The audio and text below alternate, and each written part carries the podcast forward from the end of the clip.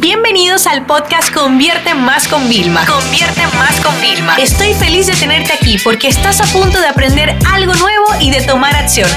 Así que prepárate para tu dosis diaria de estrategias, tácticas y herramientas para escalar tu negocio con fans, publicidad y contenidos.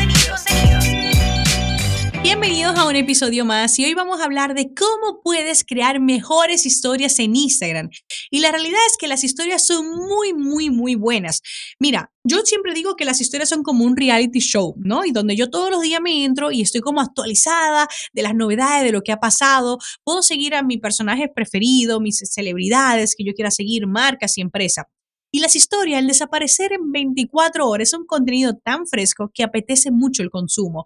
Y yo a veces que entro en Instagram y te juro que ni siquiera voy a las imágenes del feed porque me voy directamente a las historias, a ver qué está pasando, ¿no?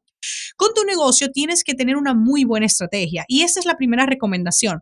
La constancia es lo que va a hacer la diferencia. Si tú te comprometes una historia al día como mínimo, para mantener contenido, vas a poder conseguir mejores resultados. Y entonces yo lo que quiero es que al escuchar este podcast diga, ok, Vilma, déjame analizar cuál es la media de alcance, o sea, cuántas impresiones tienen mis historias, porque una vez que implemente alguna de las cosas que te voy a decir, debes de mejorar. Y quiero que me lo compartas y me etiquetes en Instagram cuando lo consigas, ¿no?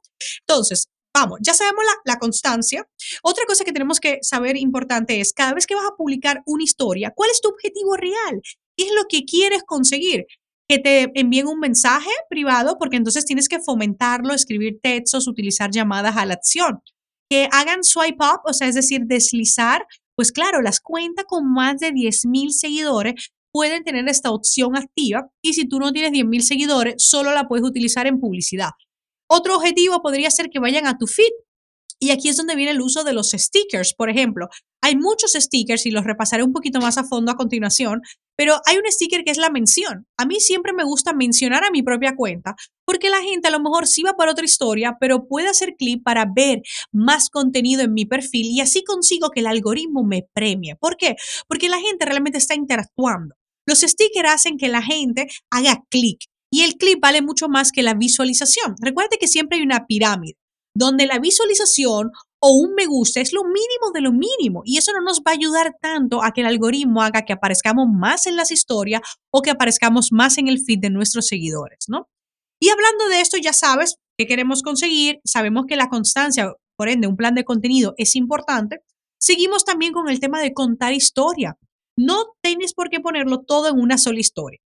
Yo solo lo pongo en una sola historia cuando tengo muy poco tiempo y no tengo tiempo como de diseñar múltiples historias porque hay que ser un buen storyteller y hay que tener una continuación.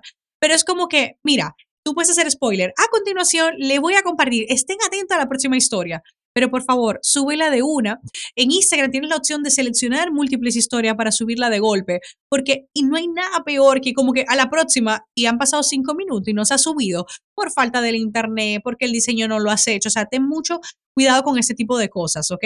Luego está el tema ya, vamos a entrar un poquito más a fondo en los stickers. Tenemos la ubicación, la mención y el hashtag que son importantes para que los utilices. Y luego hay una cosa muy interesante. Por ejemplo, solamente podemos hacer repost de las historias que nos etiquetan. Entonces, si tú quieres que, por ejemplo, yo siempre le digo a, las community de mi empresa, si tú quieres que de las cuentas triunfa gran y convierte más, yo también lo comparto en Vilma porque es la que más seguidores tiene, etiquétame en oculto. ¿Qué significa etiquetar en oculto? Significa que abres el cajetín de texto, pones arroba, en mi caso, Vilma Nunes, ¿ok? Y entonces lo pones chiquitito, chiquitito y encima le pones un dibujito, le pones un GIF animado. Nadie ve que está etiquetado, pero te sirve para etiquetar cuentas, ¿ok? Esto con la opción de texto, porque recuerden que la opción de mención solo te acepta una mención por historia. Otro de los stickers fundamentales para mí sería el tema de las encuestas. Y tenemos encuestas y preguntas. Pero ahora yo quiero que, un momentito, visualices lo siguiente. Esta es una historia, es vertical, pero se divide en dos, una parte arriba y otra parte abajo. Vas a poner el tema de la encuesta y vas a poner una flechita hacia arriba y una hacia abajo. ¿Por qué? Porque es más divertido jugar con las personas así. Es una forma creativa de hacer que decidan, ¿no? Y de conocer. Yo utilizo hecho esto mucho de insight para saber qué es lo que quiere mi audiencia y crear un mejor contenido. Por ejemplo, con la otra opción que es de pregunta, que ustedes quieren escuchar en el podcast directamente después de compartir un, episodio.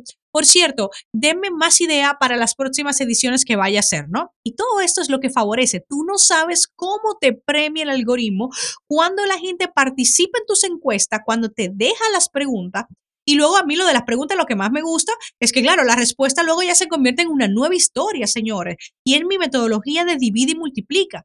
¿Cómo a raíz de una simple historia de déjame tus dudas, dudas, perdón, nosotros convertimos en múltiples historias que podemos ir sacando, ¿no? Entonces siempre tienes que estar pensando en esto, pero los stickers, por favor, es esa pegatina que parece un post-it que está arriba, debes de utilizarlo siempre, ¿ok? Luego, para repasando, las llamadas a la acción, lo hablaba antes, lo enfoqué. Si tú quieres que la gente deslice, utiliza un emoji, un GIF animado de que se deslice, ¿ok? O un emoji de el símbolo de la manito hacia arriba, etc. Si quieres que vayan a tu perfil, señálate que sale tu avatar arriba o hazle una flecha dibujada a donde sale el sticker de mención. Pero tienes que hacer algo para que la gente tome acción. A la gente hay que darle indicaciones, ¿bien? Y por último, la historia que ya funcionó sin pagar, imagínate cómo funcionaría si pagaras por ella. Y bueno, esto es todo ya para cómo crear buenas historias, un plan de contenido para tener una muy buena constancia, siempre que puedas intentar contar historias, saber qué objetivo quieres conseguir, utilizar los stickers de preguntas, de encuestas, etcétera. Utilizar siempre el tema de cuando una historia funciona de forma orgánica, invertir en publicidad.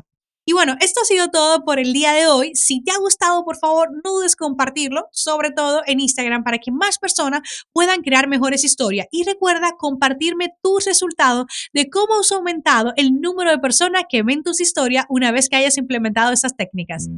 Esta sesión se acabó y ahora es tu turno de tomar acción.